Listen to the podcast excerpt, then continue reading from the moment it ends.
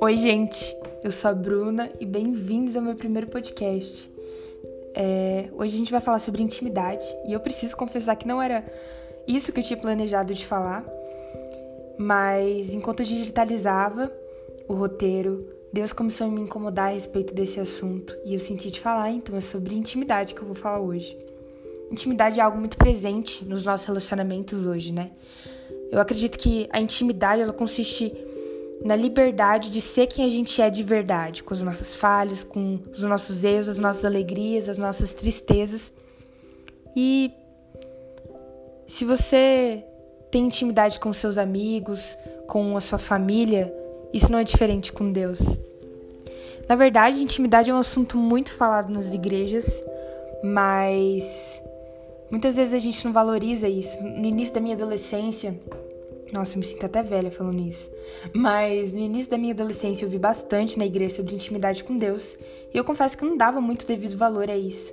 Até o dia em que eu comecei a viver uma vida de intimidade, que mudou a minha vida e tem mudado a minha vida todos os dias. E eu descobri que isso é um verdadeiro tesouro que Deus disponibilizou para nós. Então é sobre isso que a gente vai conversar hoje, bater um papo e tudo mais. Bom, preciso dizer que Deus sempre se buscou relacionar com o homem, desde o princípio, desde a criação do homem, desde o jardim do Éden. E quando a gente se volta para a palavra, lá em Gênesis, capítulo 3, do versículo 8 ao 9, diz assim: Ouvindo o homem e a mulher os passos do Senhor Deus que andava pelo jardim quando soprava a brisa do dia, esconderam-se da presença do Senhor Deus entre as árvores do jardim. Mas o Senhor Deus chamou o homem, perguntando: Onde você está? Então, nesse versículo a gente pode ver que a presença do Senhor ia até o jardim, ou seja, ele era um Deus de perto. E desde o princípio, ele perguntava, fazia perguntas ao homem, ele tentava se relacionar com o homem. Quando fala assim, é, quando a, soprava a brisa do dia, esconderam-se da presença do Senhor. Cara, você acha que Deus não sabia que Adão e Eva tinham se escondido dele? Mas por que, que ele perguntou? porque Deus queria se relacionar com o homem.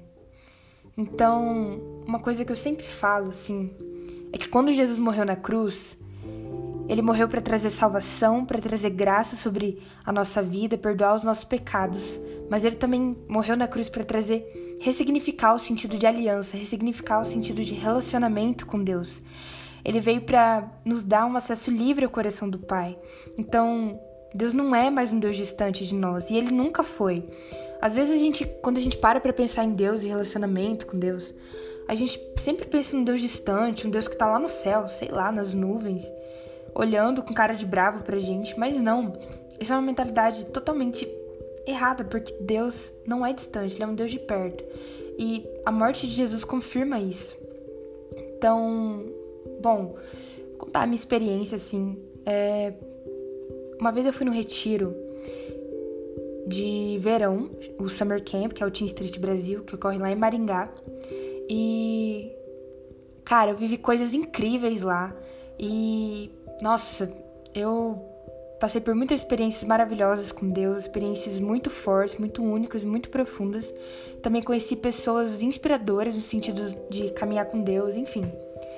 E, cara, foi uma semana louca, foi uma das semanas mais doidas da minha vida, mas num sentido muito bom. E tudo que eu tinha vivido lá, quando eu cheguei em casa, eu comecei a me questionar e eu falava para Deus assim: Pai, eu não acredito que o que eu vivi lá se prende àquele lugar. Eu quero viver isso todos os dias. Quero desfrutar do teu amor, desfrutar da tua presença todos os dias. Então aquilo começou a me incomodar. Eu falei, cara, não é possível que tudo isso que eu vivi naquele retiro fica só naquele lugar. E eu comecei a falar, Deus, eu quero viver isso na minha casa. Eu quero viver isso no, na minha vida ordinária, todos os dias, sabe?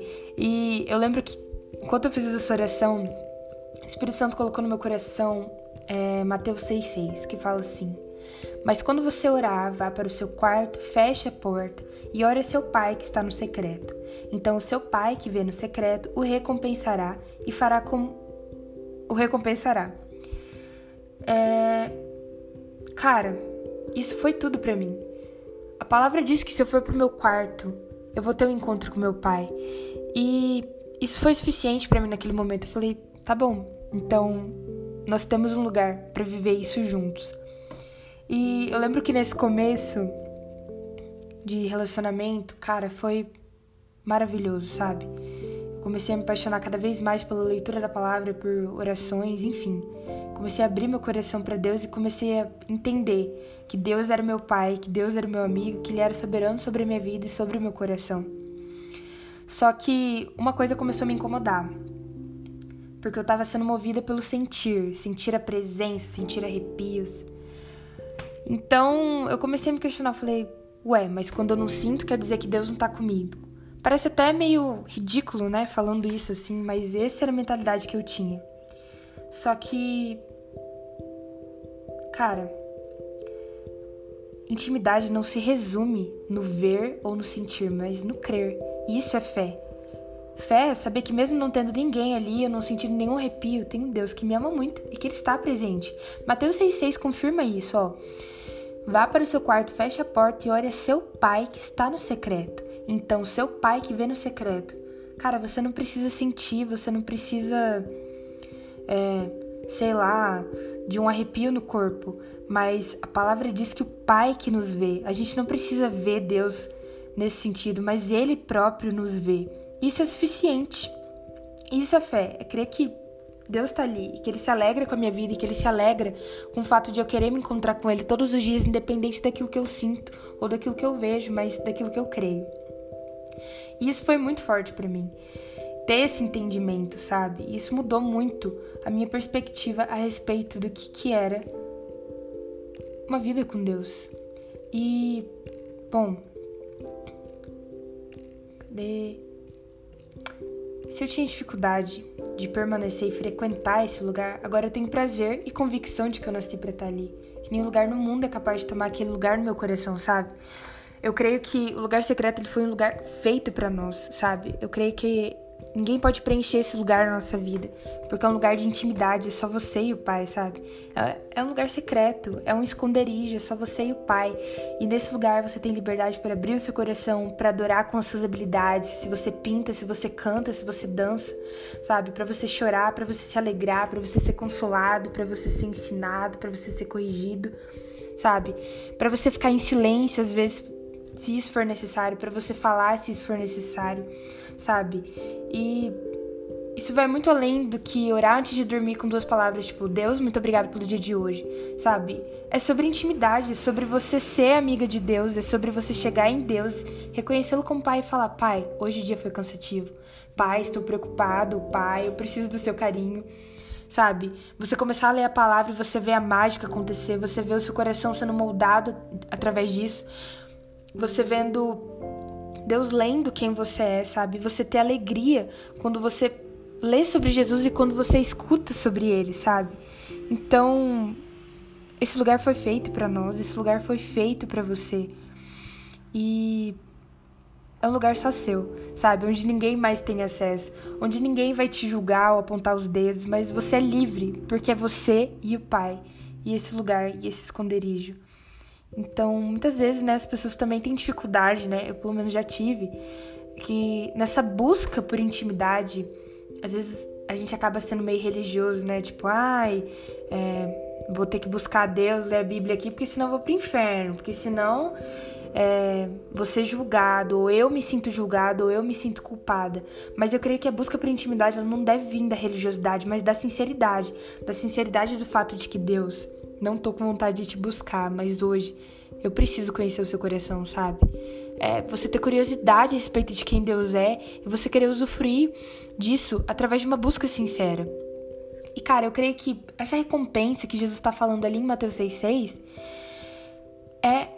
Muitas vezes as pessoas podem até levar para um lado material, né? Ah, é, Deus vai realizar meus sonhos se eu buscar Ele. Deus vai realizar aquilo que eu quero, aquilo que eu tenho planejado.